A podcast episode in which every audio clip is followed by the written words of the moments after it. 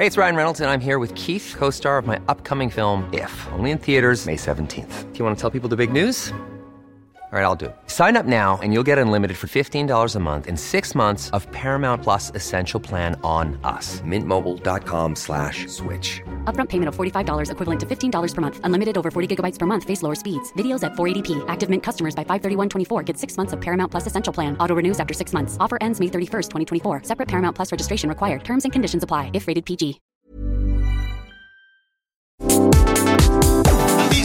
¿Qué tal? ¿Cómo le va? Buenas tardes. Estás a punto de escuchar Yo soy Javier Alatorre. las noticias con Javier Alatorre. La vamos a pasar muy bien. Comenzamos. Bienvenidos a su casa, mis hermanos. Muchas gracias por venir a la reunión.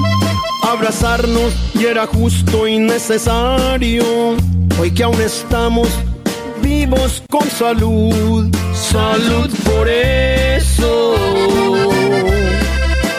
En familia demos las gracias a Dios. Hoy no hay malos. Muy buenas tardes, qué gusto saludarlos. Gracias por estar con nosotros. Soy Ana María Lumelí. Eh, Javier Alatorre estará fuera un par de días. Está realizando algunas coberturas, algunos trabajos especiales que podremos compartirlos muy pronto, pero por lo pronto, gracias por estar, gracias por estar con nosotros. Y pues escuchábamos la reunión con los Tigres del Norte. Yo nada más le agregaría un parrafito que dijera, no olvides tu cubrebocas y tampoco tu gel. Así que, pues bueno, así empezamos e- esta semana. Gracias por estar con nosotros. Tenemos mucha información. Hay información en desarrollo que se desprende de lo que vivimos la semana pasada entre las lluvias, el cerro del Chiquihuite que nos tiene también muy preocupados y ocupados y por supuesto la estela de, de pues de afectaciones que dejó el sismo. Me da mucho gusto saludarte, Miguel Aquino. Buenos días, buenas tardes. Hola, ¿cómo estás, Anita? Amigos, muy buenas tardes. Me da también mucho gusto saludarlos. Por supuesto, le mandamos un abrazo. Saludos al licenciado Javier La Torre. Gracias a todos nuestros amigos por sus mensajes. Y, pues sí, buenos días también en algunas partes del país, sobre todo en la zona del Pacífico. Un abrazo para nuestros amigos en Oaxaca, en la zona de Baja California Sur, en el estado de Hidalgo, en Guerrero, que finalmente, Anita, después de todos estos días que han pasado, después de este sismo del pasado 7 7 de septiembre, bueno, pues siguen apareciendo los daños, ¿eh? Entonces, lamentablemente ya llegó a tres y esto eh, evidentemente pues nos habla ya de una situación complicada, de una tragedia, el hecho de que haya víctimas mortales, por la situación que sea, pero que al final tenga que ver con este asunto, por supuesto que es algo que siempre se tiene se tiene que lamentar. Hay hospitales que están fuera de servicio, privados del sector salud en la zona de Acapulco. Por lo menos imágenes- 10, por lo menos 10. Sí, fíjate que hay unas imágenes impresionantes, por lo menos de algunas clínicas del ISTE, en donde pues prácticamente en los estacionamientos ahí se colocaron algunas carpas y están pues ahí acondicionadas para estar atendiendo a los enfermos y además hay un caso que sigue lloviendo en la zona del Pacífico, pues con tanto, pues con tantos efectos y sobre todo con estas situaciones naturales que siguen azotando. Uno, un saludo para nuestros amigos en el Estado de México, especialmente en la zona de Tlalnepantla, estamos platicando en unos minutos más con, con las autoridades de ese municipio, el Cerro del Chiquihuite, pues vaya que sorprendió a los vecinos. Bueno, yo no sé si sorprendió, están tan aco- acostumbrados a vivir a las faldas de este cerro, prácticamente sobre el Cerro del Chiquihuite, que bueno, pues en, en, eh, hay algunos deslaves que ah, suceden cada año, pero el de esta ocasión sí fue una situación trágica, impresionante las imágenes.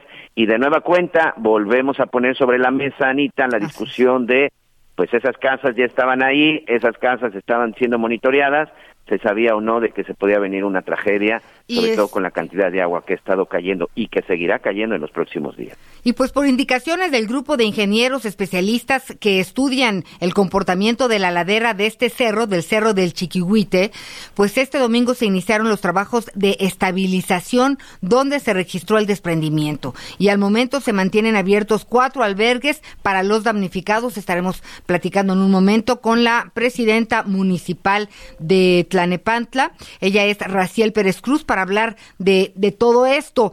También es importante, bueno, y por supuesto de Mía Mía Mayrín de tres años de edad, Jorge Dylan de cinco y Paola Gabriela de 22 son los nombres de la mamá y de estos dos pequeños pues que todavía no, no han logrado dar con ellos. Estamos muy pendientes de todos estos asuntos. También varias comunidades de la región del Istmo de Tehuantepec, Oaxaca, pidieron el auxilio de las autoridades civiles y militares debido a las inundaciones y derrumbes en zonas vulnerables, debido a la crecida de los ríos por las fuertes lluvias registradas durante este fin de semana. A estar pendientes, a estar pendientes, a estar pendientes, por favor. La Comisión de Derechos Humanos, por otra parte, del Estado de Hidalgo, abrió dos quejas de oficio por la atención tardía de los pacientes internados en el Hospital General número 5 del IMSS en Tula, en donde murieron 16 pacientes tras el desbordamiento del río Tula. ¿Y sabes qué, Miguel? Esto es un tema que no podemos tampoco dejar de lado. México registró en agosto 82 secuestros, es un 5.7% menos que los 87 del mes anterior. Esto lo informó la organización Alto al Secuestro. Estaremos también tocando ese tema. Y el Servicio Meteorológico, atención, mucho cuidado, el Servicio Meteorológico Nacional informó que la madrugada de este lunes, Nicolás se mantiene como tormenta tropical muy cercano a la costa de Tamaulipas. Su interacción con una zona de baja presión provocará lluvias intensas en Oaxaca Oaxaca, Tabasco y Veracruz. Y pues bueno, estamos pendientes en los trabajos de pues de revisión de, de todos estos eh, de toda esta estela de, de daños que quedó después de la semana pasada y de antes, Miguel, porque estamos, estamos, este, pues atrasados en, en cuanto a dónde van a estar las personas por el huracán Grace, las que pusieron ya, ya, ya, ya reubicaron algunas familias, no a todas. Eh, tenemos una, también una estela de atrasos en ese sentido, caray. Pues sí, son prácticamente tres semanas, Anita. Bueno, ya vamos para la cuarta semana desde que empezaron empezaron a caer las lluvias, también de repente eh, hemos dejado un poquito de lado lo que pasa en Veracruz, es que la verdad es que las tragedias nos nos van ganando, este ya veíamos lo de lo de la zona de, del estado de Hidalgo, pero en la zona de Jalapa también hay varias comunidades que todavía siguen con problemas en donde los niveles de agua pues han empezado a disminuir, pero no con la rapidez que se quisiera. Hay mucha gente pues que sigue tratando de rescatar algunas de sus pertenencias y sobre todo, bueno, pues que se siguen presentando estos fenómenos naturales. Tú ya lo decías, pues ahora tenemos en esta zona del Golfo de México que continuará lloviendo y por supuesto eh, de la zona de Tamaulipas, pues seguramente también les estará llevando mucha agua a la zona en el estado de Veracruz, sobre todo en el norte, en el norte de Veracruz, en la zona de Tuxpan, Tecolutla, en la zona del Taquín. Un abrazo para todos nuestros amigos y hay que estar prevenidos. Mira, la verdad es que eh, ya en el streaming les vamos a estar presentando un asunto que pasó ayer en Juchitán, en la zona del Istmo, en Oaxaca, en donde yo sí quiero decirles a todos nuestros amigos que nos escuchan, pues ahora sí que prácticamente desde el norte del país y hasta el sureste, que es en donde están presentando pues todos estos fenómenos, no hay que desafiar a la naturaleza. En verdad, no hay poder humano que pueda en contra de la naturaleza. Por más equipo, por mucho preparación, no hay ninguna fuerza mayor que la fuerza de la naturaleza. Se los comento y te platico, Anita. Hay un caso que se registró en Juchitán de, de un hombre que traía su camioneta, una camioneta de carga, una camioneta de trabajo, y bueno, pues vio que estaba creciendo la zona del río Las Nutrias en Juchitán, y dijo, sí paso, ¿no? A pesar de que ya estaba acordonado, a pesar de que ya veía cómo estaba corriendo el agua, pues se atrevió a desafiar a, a, el caudal del río y pues fue arrastrado con todo y camioneta. Por fortuna ya varias gentes estaban en ese lugar y lo auxiliaron. La camioneta la perdió, él por fortuna alcanzó a salir con vida, pero sí creo que es un momento para recordar y sobre todo porque van a seguir presentándose estos fenómenos. Amigos, no desafíen a la naturaleza. En verdad, no hay poder humano hasta el día de hoy en la historia, en la historia de este planeta Tierra que haya podido desafiar a la a la naturaleza. Entonces vamos a tener mucha precaución y sobre todo vamos a atender todo, todo lo que nos digan las autoridades y lo más importante, hay que hacer caso solo a lo que digan las autoridades. Hoy por fortuna pues ya hay muchas formas de, de estar en comunicación, por supuesto con las redes sociales, la radio y la televisión, que en esta ocasión la radio, Anita, eh, se, se convierte en uno de los factores más importantes y en una de las herramientas de comunicación más importantes, porque hay muchas zonas en donde se va la luz y pues adiós televisión y adiós redes sociales. Pero la radio, con un par de pilas o incluso en tu vehículo, puedes estar bien informado. Así que hay que estar muy pendientes solo de la información oficial. Así es, Miguel Aquino. Y sabes qué, es muy importante, además de la información oficial, también insistir en las autoridades, cómo revisan, quién revisa, cuándo revisan, cómo, cómo está el asunto en protección civil este, quién es responsable de ir hablando, oigan, oigan, ya se nos está eh, subiendo el nivel de la, de la presa, porque fíjate que eh, las descargas del drenaje de la Ciudad de México aceleraron la inundación en Tula. Entonces, sí me parece que, que tenemos un problema de fondo y que, digo, será lo último que toquemos, yo creo, en relación a, a con las emergencias. No todos los funcionarios pues están abocados en atender la, la, emergencia. Eso es lo que están reportando, eso es lo que nos han dicho en distintas entrevistas, eso es lo que deben de hacer en este momento. Pero lo que no puede ser es que cosas que pudieron evitarse, cosas que pudieron preverse, no se consideren ni se tomen en cuenta una y otra y otra vez. Si, si, si esto pasó, bueno, ¿quién no vio Miguel Aquino? No podemos dejar de hacernos estas preguntas al mismo tiempo que estamos viendo pues cómo cómo, atender a las personas que en este momento pues necesitan eh, salir adelante. Pero sí, es muy impresionante que una vez, que, año con año, Miguel Aquino. Siempre, cada año. cada año, cada año hablamos de lo mismo y, y ya lo decíamos con el caso de Tula y no quiero sonar muy reiterativo, pero creo que es importante. Si hay un fenómeno que se puede prevenir y si hay un fenómeno, fenómeno del que se puede saber qué sucederá en los próximos días, en las próximas horas, precisamente tiene que ver con las cuestiones del agua. Los terremotos ya lo vimos, los sismos ya sabemos que esos no, o sea, cinco segundos, diez segundos antes nos estamos enterando, pero en las cuestiones de huracanes, tormentas, ciclones, todo este tipo de cosas, sí, sí nos podemos enterar. Eh, Anita ya está, ya está en la línea, nuestro primer entrevistado, eh, ya comentábamos esto que sucedió el, el, viernes pasado en la zona del Chiquihuite, en el municipio de Tlanepantla. Así está con nosotros el señor Ratiel Pérez Cruz, el presidente municipal de Tlanepantla, esto en el Estado de México en donde pues vaya situación, este señor Buenas Tardes. Eh, ¿Cómo está? Buenas tardes, primero buenas que nada. tardes, claro que sí. sí. Ana María, muy buenas tardes. Gracias, aquí estamos eh, Miguel Aquino y una servidora, Ana María Lomelí. Oiga, pues queremos saber cuál es la situación actual. ¿Qué están haciendo? ¿Qué se esperan? ¿Cómo están previendo esta situación en relación a que todavía hay riesgo? Sí, eh, hoy amanecimos con una sola zona de siniestro eh, ya eh, más estabilidad. Sin embargo, aún, aún quedan familias que no han evacuado. Es, es, es necesario que, que se concienticen sobre el riesgo latente y puedan evacuar, porque en esa medida los cuerpos especializados podrán realizar las labores de estabilización con menores riesgos. Eh, de los albergues, ¿en dónde están ubicados? ¿Cuántos albergues hay? ¿Han ido a ver a estas personas que no se quieren, eh, pues que no quieren evacuar sus casas? ¿Qué les dicen? Sí, por supuesto, hemos trabajado en la sensibilización, eh, debemos hacerlos conscientes del riesgo eh, frente al, al, cual nos encontramos.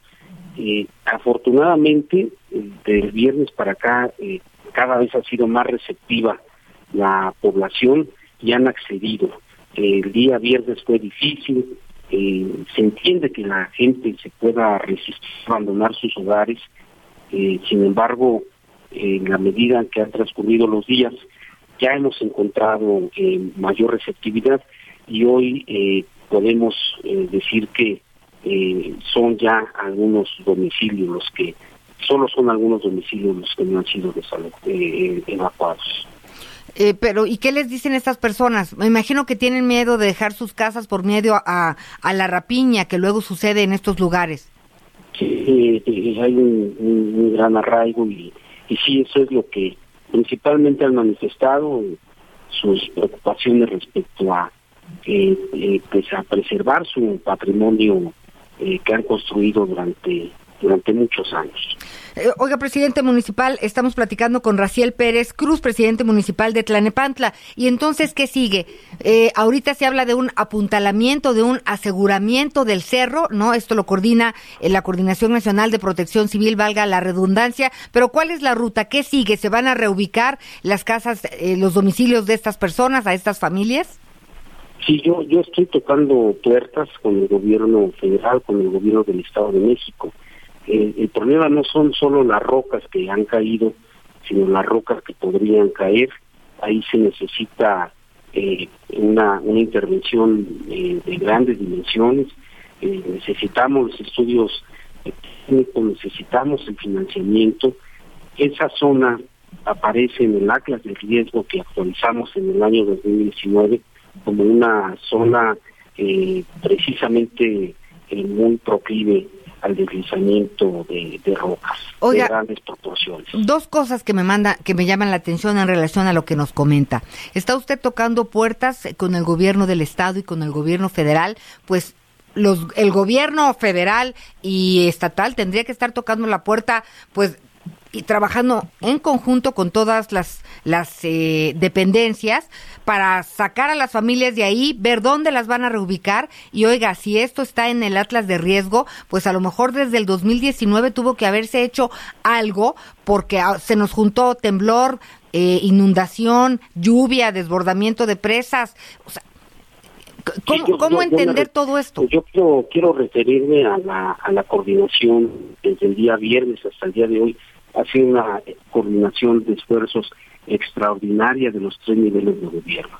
En dado caso, lo que, lo que vislumbramos hacia adelante es poder atenuar, eh, atenuar lo más posible cualquier riesgo y eso, insisto, implicará los estudios técnicos respectivos junto con los financiamientos y por eso nos estamos ya abocando a establecer una mesa de trabajo que necesariamente debe involucrar al gobierno federal, al gobierno estatal y por supuesto al gobierno municipal. Pero es un es, una situación es una situación compleja porque se trata de una zona densamente poblada, es una de las, es la comunidad con mayor número de habitantes de la ciudad y seguramente del estado de México.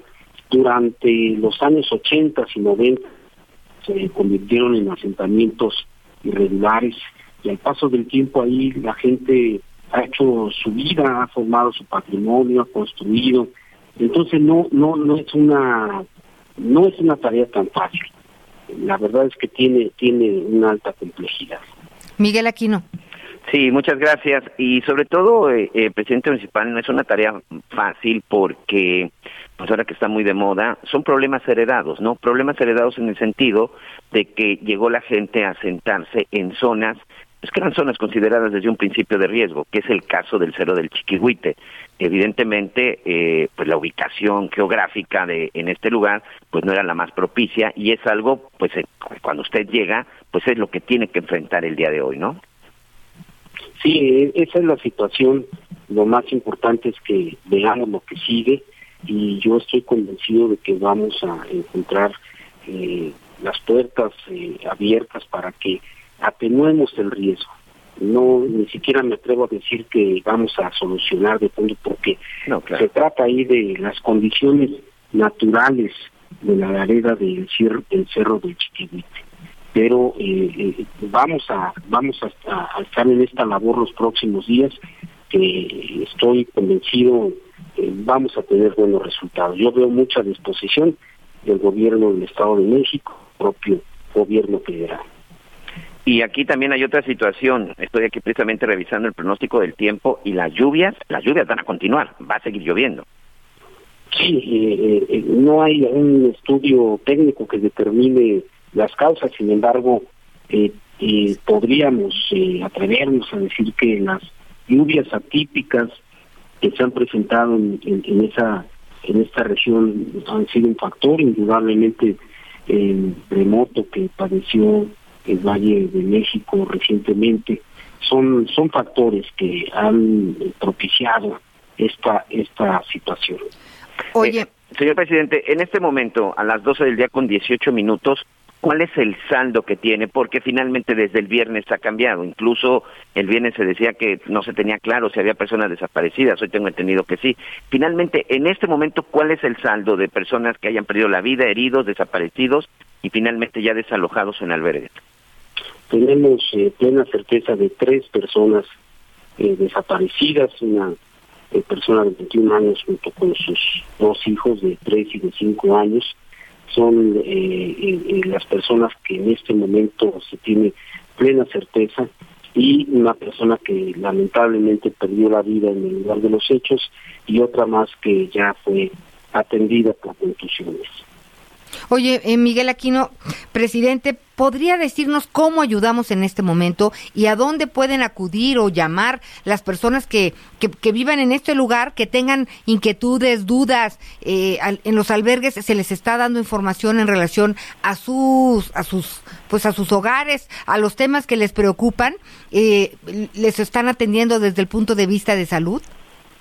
Sí, en, en primer lugar que nos ayuden a no acercarse a la zona porque en la medida que haya una menor concentración de personas en la zona se podrán llevar a cabo con mejores condiciones las tareas de estabilización, de apuntalamiento. Eso es muy importante resaltarlo. aquí las posibilidades de formar un triángulo de, vida, como ha sucedido en el derrumbe de edificios, eh, es, es poco probable. Se trata de un derrumbe de otra naturaleza en el que el trabajo eh, voluntario eh, no, no, no, no nos ayuda mucho. Eh, yo agradezco mucho las muestras de solidaridad. ha habido una extraordinaria respuesta. personas que se acercan al lugar con la intención de poder remover escombros. Sin embargo, los cuerpos especializados no, no, no nos han dicho que eso no es posible porque cualquier movimiento eh, eh, calculado eh, podría provocar otra tragedia. De acuerdo. ¿A dónde se comunican? ¿Cómo puede estar la en la página, en la página del gobierno municipal están las ubicaciones de los cuatro albergues, tienen ahí las referencias para poder llegar y, bueno, ya, ya, ya tenemos ahí a familias en los albergues, porque, insisto, afortunadamente, en la medida que han transcurrido los días, eh, los habitantes de la zona de confederación se, se han eh, se han hecho eh, conscientes del riesgo que, frente al cual nos encontramos. Bueno, pues Miguel, aquí no vamos a estar muy pendientes. gracias por hablar con nosotros pues el presidente municipal de, de Tlanepantla. Es hay mucha información en desarrollo de estos niñitos y de la señora. No tenemos idea, todavía no hay información. No, todavía no hay información. Y estamos por cumplir ya las 72 horas. Eh, los especialistas nos han dicho que lamentablemente eh, una vez que transcurren 72 horas hay una carrera contra el tiempo fatal, las posibilidades se reducen drásticamente eh, para encontrar a una, una persona con vida. ¿Y la siguen buscando?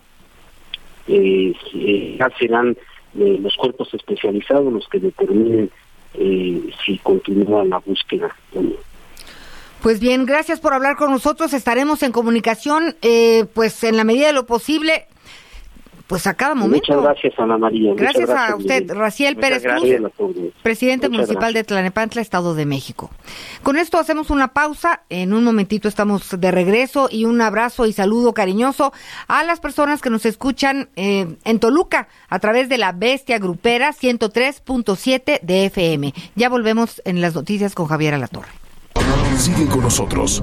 Volvemos con más noticias. Antes que los demás. Heraldo Radio. La HCL se comparte, se ve y ahora también se escucha.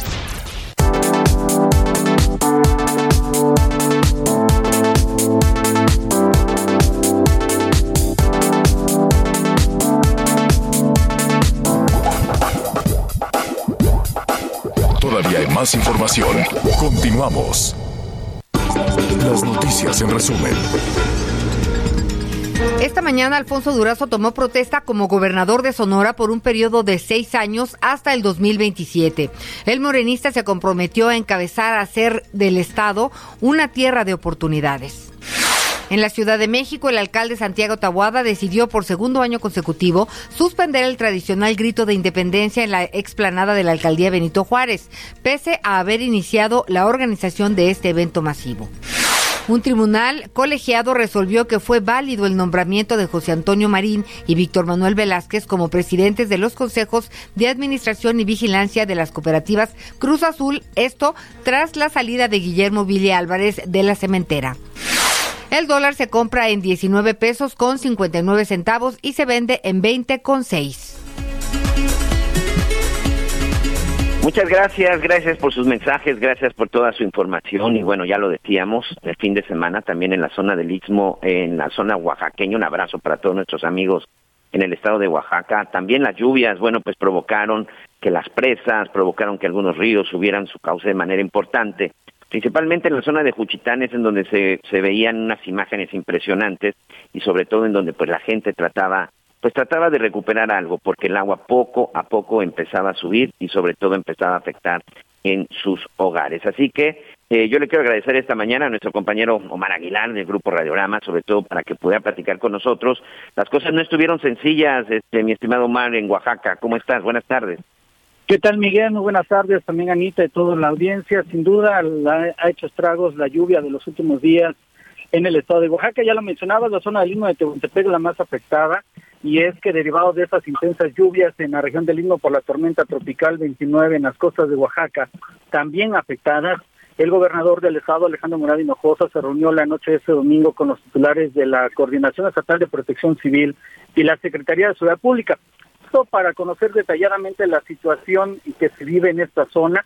En este mismo sentido, se logró establecer que son 17 municipios de los 570 los que han tenido afectaciones como inundaciones, incomunicación también por afectaciones en caminos, deslaves en carreteras en la zona del el Bajo Mije y también el istmo de Tehuantepec en la carretera 175 que comunica de la ciudad de Oaxaca hacia Puerto Escondido, la zona de la costa, pues también presenta algunos deslaves y derrumbes. En este sentido, el mandatario estatal instruyó a la Coordinación Estatal de Protección Civil atender e implementar las acciones necesarias para garantizar la seguridad de los pobladores. También inició la coordinación con cada uno de los municipios para al menos en esos 17 que han sido afectados, mayormente en la zona del istmo de Tehuantepec, se puedan implementar albergues.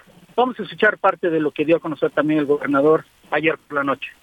También quiero informar que en el caso específico del municipio de Santa María del Mar, que se encuentra en estos momentos incomunicado, hemos pedido ya apoyo a la Marina para poder auxiliar a la autoridad municipal y a las familias incomunicadas. Estaremos estableciendo de manera permanente el Consejo de Protección Civil para monitorear la situación, pero lo más importante, proteger a ti y a tu familia. En estos momentos se está realizando un recuento por parte de las autoridades de protección civil. Te comento que eh, está tentativo el saldo de, personas afectadas por esas lluvias y también los domicilios. Lo que sí es que en la zona de Cuchitán de Zaragoza una camioneta fue arrastrada por la corriente, esto cuando el propietario la conducía e intentó cruzar el río de los Perros entre la primera sección del centro del municipio de Juchitán de Zaragoza. También lugareños han reportado que la presa Benito Juárez, ubicada en Jalapa del Marqués, se encuentra al 100% de su capacidad. San Dionisio del Mar, pues ya lo decía el propio gobernador, pues también eh, con afectaciones en su totalidad de la comunidad, porque hay, está inundada completamente la agencia municipal de Mazagua, perteneciente al municipio de Asunción, Iztaltepec, eh, también eh, presentó graves inundaciones en todas en todas sus calles y bueno policías estatales de inmediato en cada una de, de las regiones, en los destacamentos que tienen, implementando el plan de atención a la ciudadanía. Ese reporte que se tiene desde Oaxaca.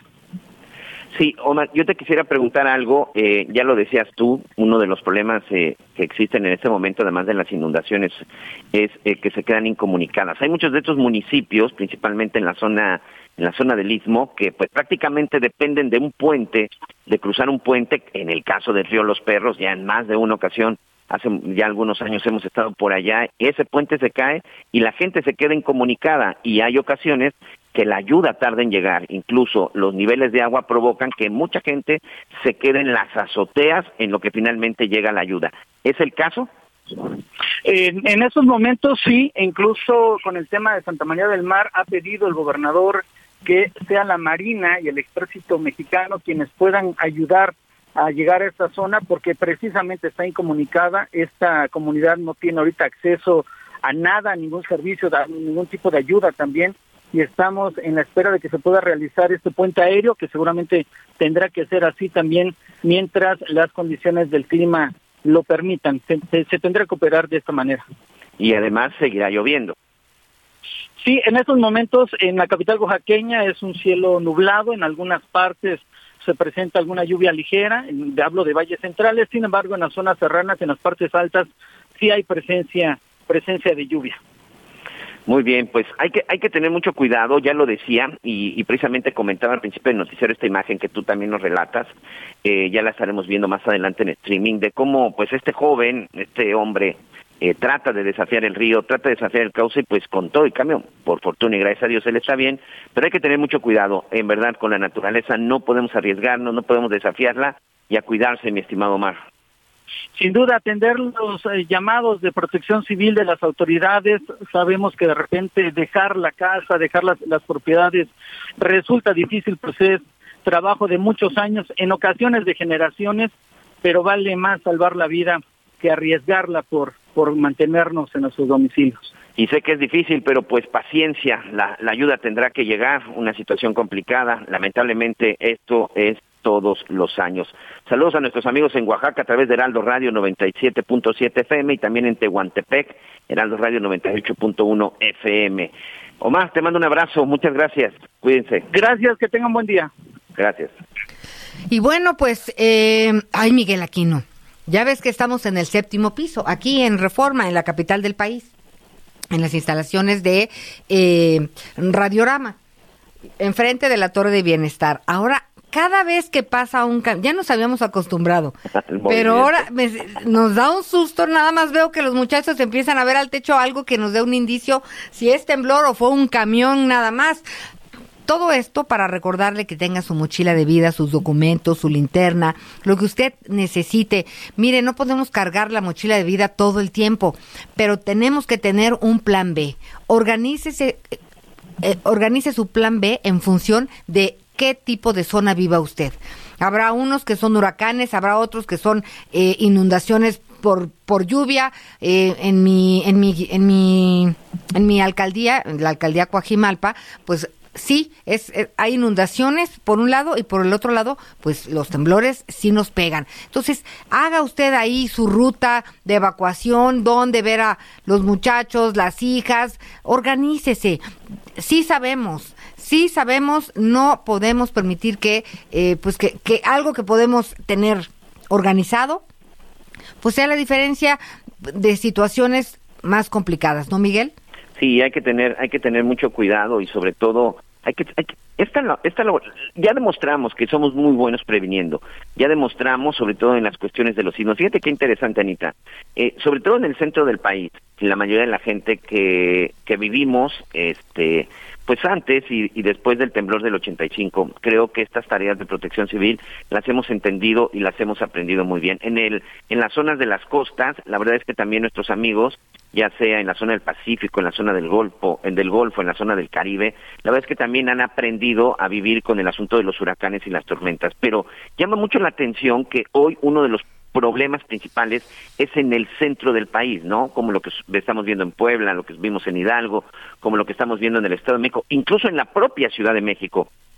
Creo que con las cuestiones del agua en el centro del país es en donde nos está faltando un poco de mayor prevención para las cuestiones de emergencia. Entonces es ahí donde tenemos que trabajar. Fíjate, ahorita me están mandando mensaje, nuestros amigos de Chiapas, les mandamos también un abrazo, dice, por favor, volteen también, también a ver a Chiapas. Acá tenemos un muerto y por lo menos tres desaparecidos por un deslave que se registró hace unas horas en Cantón Chiquihuite, Unión Juárez. Ya se encuentra la gente de Protección Civil de Chiapas, el Ejército y la Guardia Nacional trabajando de acuerdo con las autoridades. Este, se confirma por lo menos que una persona perdió la vida y tiene que ver también con el asunto de las lluvias. También eh, se vienen unos se vienen los deslaves, el agua sigue cayendo y por desgracia también aquí tenemos ya eh, víctimas mortales. Eso Pues también es- está ocurriendo en Chiapas. Claro. En el momento que están batallando en Hidalgo, en el momento que están batallando en el Estado de México, pues un abrazo también para nuestros amigos en Chiapas y gracias por la información. Bueno, pues es información en desarrollo, pero también seguimos muy pendientes de lo que pasa en Tula, en Tula Hidalgo, porque pues es- según el pronóstico meteorológico seguirá lloviendo. Y por otro lado, la Comisión de Derechos Humanos del Estado de Hidalgo también inició quejas de oficio contra el IMSS, el Ayuntamiento de Tula y la Subsecretaría de Protección Civil por el fallecimiento de 16 pacientes en el hospital número 5 tras el desbordamiento del río. Y para esto vamos contigo, José Ignacio García, corresponsal en Hidalgo. Buena tarde. ¿Qué tal, Ana María y Miguel? Un saludo a ustedes y a todo el auditorio. Pues sí, comentarles que la Comisión de Derechos Humanos del Estado de Hidalgo ha iniciado dos investigaciones complementarias. Una en el caso del Instituto Mexicano del Seguro Social, que será canalizada directamente a la Comisión Nacional de Derechos Humanos, dado que se trata de federal, y la otra al Ayuntamiento y a la Subsecretaría de Protección del Estado, debido al no haber garantizado la atención y el derecho a la atención integral para todas las personas que no recibieron eh, salud por parte del hospital del IMSS, así como las personas que perdieron parte de su patrimonio durante el desbordamiento del río Tula, ocurrido la madrugada del martes pasado. Oye, eh, ¿te parece si vamos a volverte a marcar? Porque estamos escuchando con alguna, con algún tema de, de fallas de audio. Entonces, en un momentito restablecemos la, la restablecemos la comunicación. Hablábamos del tema de derechos humanos porque, pues bueno, el único que ha dicho que es algo que se pudo prever fue el director del IMSS, Zoé Robledo, y hay una estela de, eh, de responsabilidad en cuanto a la cadena de mando. Entonces, pues sí, se hará una investigación después de atendida la emergencia, pero por lo pronto, pues Derechos Humanos en Tula Hidalgo, pues ya está levantando eh, pues, esta denuncia, ¿no? Porque sí tiene que haber responsables definitivamente. Eh, ¿Cómo es posible? Ya lo narrábamos eh, el viernes pasado que Sí. hubo, hubo- doña Catalina, no se me olvidará nunca que ella pudo llegar en cualquier momento a, bueno, no en cualquier momento, después de pedir por lancha o por como fuera, pudo llegar a, a despedirse de su esposo y por falta de, de luz, pues no, no, no, no pudieron conectarle el oxígeno. Pero regresamos con nuestro corresponsal. Ya estamos contigo, José Ignacio García. A ver, a ver, espero que te escuchemos mejor, por favor.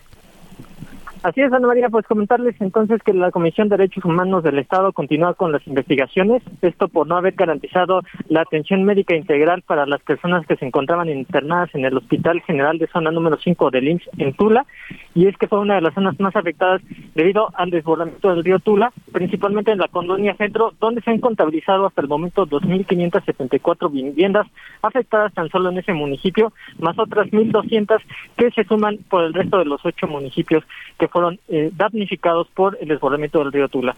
La Comisión de Derechos Humanos canaliza una, una queja de oficio directamente al IMSS, dado que se trata de una dependencia federal, va directamente a la CNDH y en el caso del Ayuntamiento de Tula y la Subsecretaría de Protección Civil podría emitir una recomendación general por no haber previsto las condiciones que se estaban presentando desde la madrugada del martes pasado. Es la información que tenemos hasta el momento. Continúan las labores de desasolve, de limpieza en el municipio, aunque todavía se prevén lluvias fuertes en las próximas horas y las personas se mantienen en los 42 albergues temporales. Es la información que tenemos hasta el momento. Oye, y de los albergues temporales, ¿cómo funcionan los albergues temporales? ¿Quién los abastece? Porque veía por allí yo, eh, algunos cerros de ropa y pues si hay manera de ayudar, hay un mecanismo, ¿lo tienes, José Ignacio? Sí, de hecho, eh, la mayoría de los albergues son instalados por el Ayuntamiento de Tula. Ahorita están siendo vigilados por el ejército mexicano para eh, poder proteger a las personas que se encuentran en los mismos. Y son los mismos soldados los que están entregando las despensas que están llegando de los víveres, porque eh, esto se busca para evitar que haya un desvío del- del- de, las ayudas y de los apoyos a los damnificados. Ahorita los, los soldados son los que también están instalando espacios y cocinas comunitarias para ap- apoyar a la gente que no tiene ahorita en dónde dormir. De acuerdo, pues vamos a estar muy pendientes y eh, entonces, si ahorita dijéramos, oigan, ¿cómo ayudamos? ¿Qué hacemos? Ahorita no nos podemos mover, no hay a dónde eh, mandar latas o, o ayuda. Sí, directamente lo pueden hacer en los diferentes, en los más de 60 centros de acopio que están instalados en el interior del estado de Hidalgo, en la, en la número de cuenta del gobierno del, la entidad y también en el ayuntamiento de Tula lo pueden hacer ah, de la misma manera en la delegación del eh, programas del bienestar del gobierno federal. Bueno, pues hay que buscar la manera de, de, encauzar ayudas, porque fíjese que por fortuna, gracias, este, siempre hemos tenido mucha, mucha evidencia de la solidaridad de, de las y los mexicanos. Esta no es la excepción. Por supuesto que entre Tula, entre Veracruz, entre Sinaloa, entre Jalisco, eh, entre Oaxaca, pues sí eh, eh, es un tema que, que hay que considerar, hay que organizarse. Lo que sí es por lo pronto no desplazarse, no desplazarse ni a Tula. Por, escuchaba yo el fin de semana que había unas personas que van y regresan a, veces se entorpece uno más y no logra lo que quiere. Y del Cerro del Chiquihuite, pues el presidente municipal fue muy, muy, muy tajante y contundente en el sentido de que es un riesgo para todos. Así que pensemos eh, en qué manera útil podemos ayudar. ¿Y te parece, Miguel Aquino, si hacemos una pausa? Ay, quería mandarle saludos a algunos amigos de una estación, de la estación Cristal en Pachuca, que nos escuchan a través del 95.7 de FM. Hacemos una pausa y ya volvemos. Sigue con nosotros. Volvemos con más noticias. Antes que los demás. Heraldo Radio. La HCL se comparte, se ve y ahora también se escucha.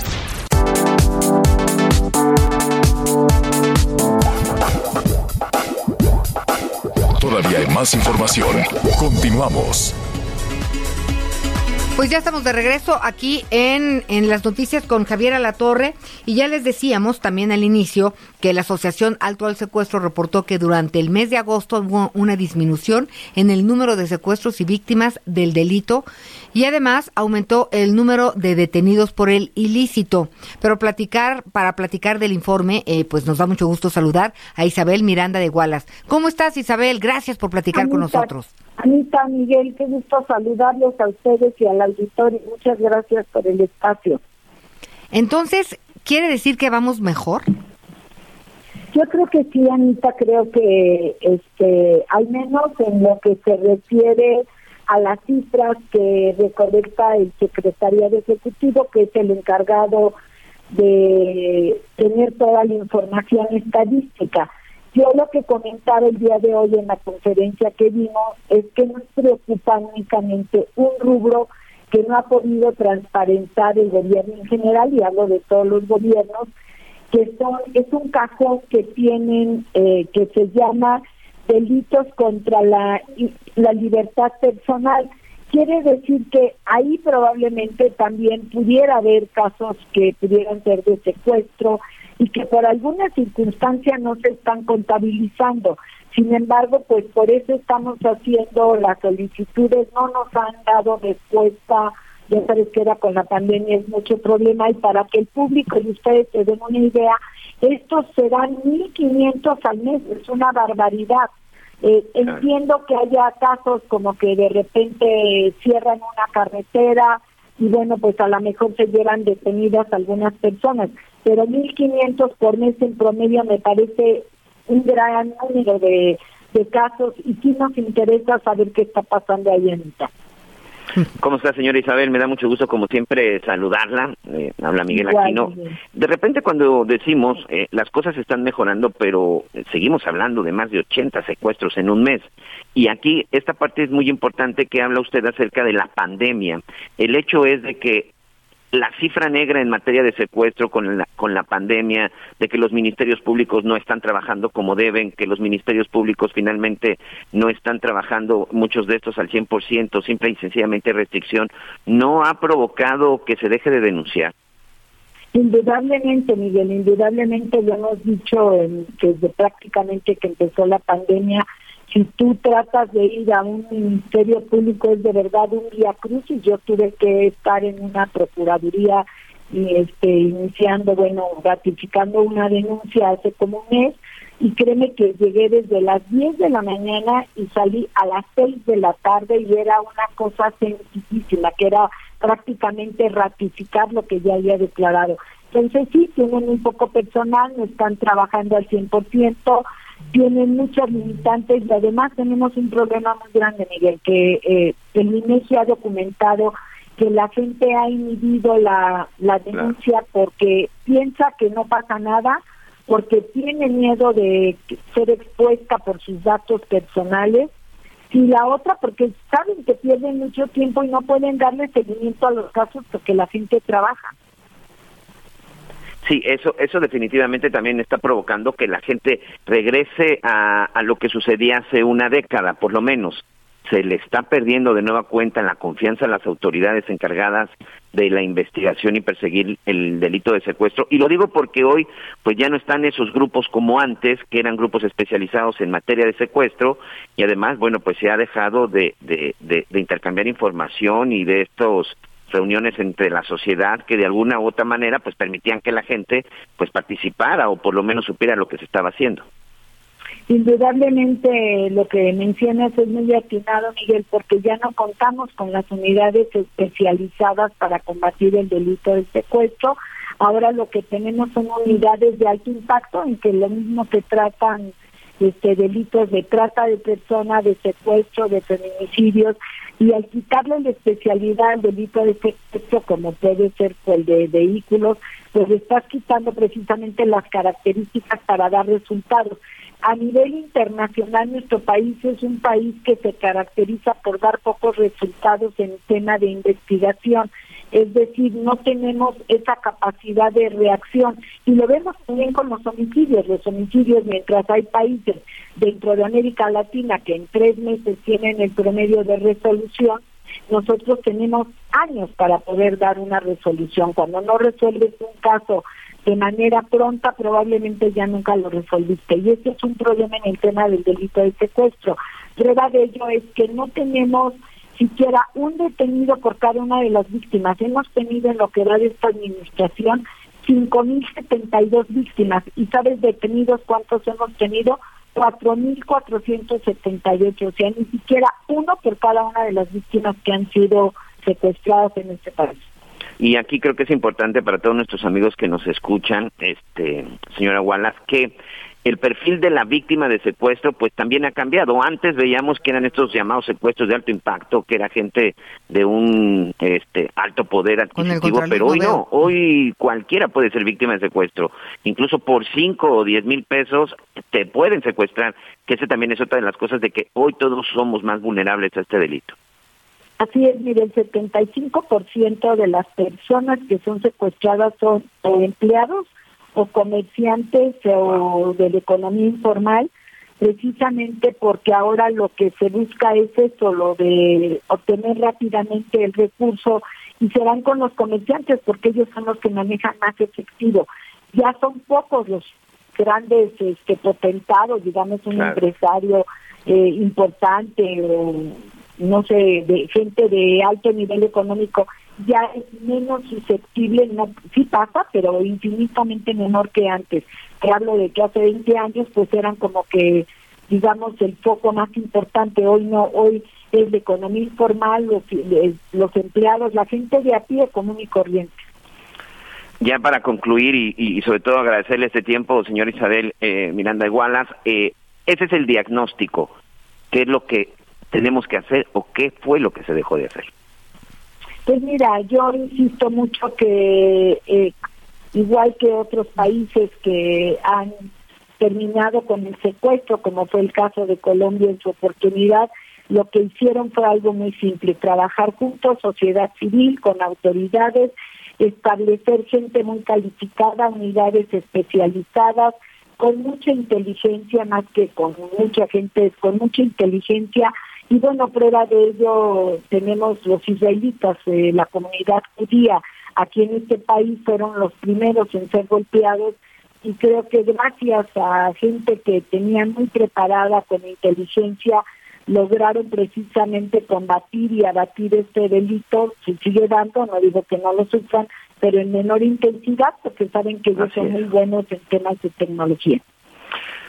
Señora, muchas gracias como siempre, Isabel Miranda de Guala y con esta información de alto al secuestro. Muchas gracias, seguimos pendientes. Buenas tardes. Gracias, buenas tardes. Vamos a una pausa y regresamos. Sigue con nosotros. Volvemos con más noticias. Antes que los demás. Heraldo Radio. La HCL se comparte, se ve y ahora también se escucha.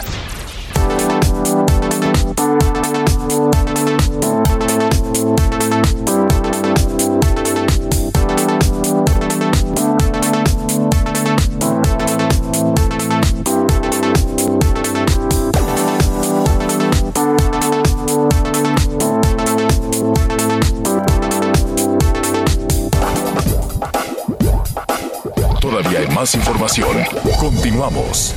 Bueno, pues ya, ya estamos llegando al final de las noticias con Javier Alatorre. Eh, gracias por haber estado con nosotros. Él se incorpora en un par de días, seguramente estaremos platicando con él. Y eh, pues los vemos en la segunda parte del programa, en la parte de streaming. Fíjense que vamos a hablar del tema de el gasto para las fiestas patrias. ¿Lo ha considerado? ¿Habrá? ¿O mejor se quiere dormir temprano? ¿O simplemente lo va a seguir por los medios de información, de comunicación? Hi, I'm Daniel, founder of Pretty Litter. Cats and cat owners deserve better than any old fashioned litter. That's why I teamed up with scientists and veterinarians to create Pretty Litter. Its innovative crystal formula has superior odor control and weighs up to 80% less than clay litter. Pretty Litter even monitors health by changing colors to help detect early signs of potential illness. It's the world's smartest kitty litter. Go to prettylitter.com and use code ACAST for 20% off your first order and a free cat toy. Terms and conditions apply. See site for details.